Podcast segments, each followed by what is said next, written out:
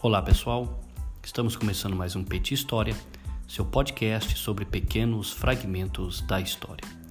E neste episódio, dando continuidade sobre a Primeira Guerra Mundial, falaremos sobre 1915, a guerra continua e seus pormenores.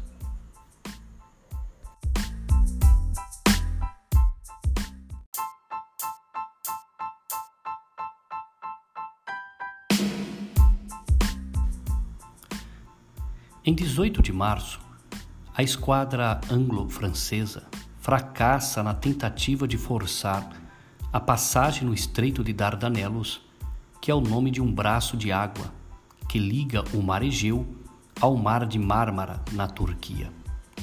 No dia 25 de abril, ocorre o desembarque dos aliados na península de Galípoli, local este de uma grande batalha contra o Império Otomano.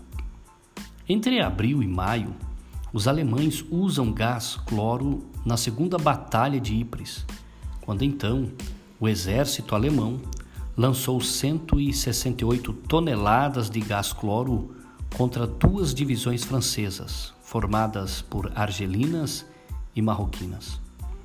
Entre 2 e 10 de maio, em Tarnon-Corlice, na frente oriental, ocorre uma derrota do exército russo as potências centrais compensaram sua inferioridade numérica com o poder de fogo da sua artilharia, que contava com 700 canhões contra 145 dos russos, e que em sua maior parte era uma artilharia de campo leve.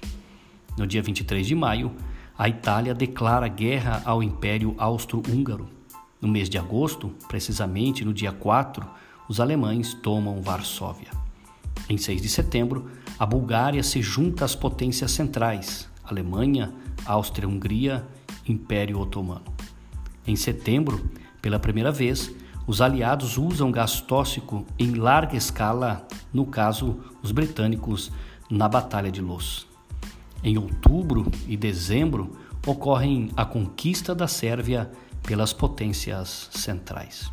Bom, Pessoal, ficamos por aqui neste podcast. Na verdade, fizemos só um pequeno fragmento para que no próximo episódio a professora Araceli e o professor Rodrigo Mateus venham com seus comentários. Nos acompanhe também no Instagram, Petit História, ou se você quiser falar conosco, petihistoria.gmail.com. O Petit História está com uma parceria com a editora Contexto. Vejam as regras no Instagram do Petit História. Bom, pessoal, eu sou Cristiano Basílio, do Petit História. Até a próxima.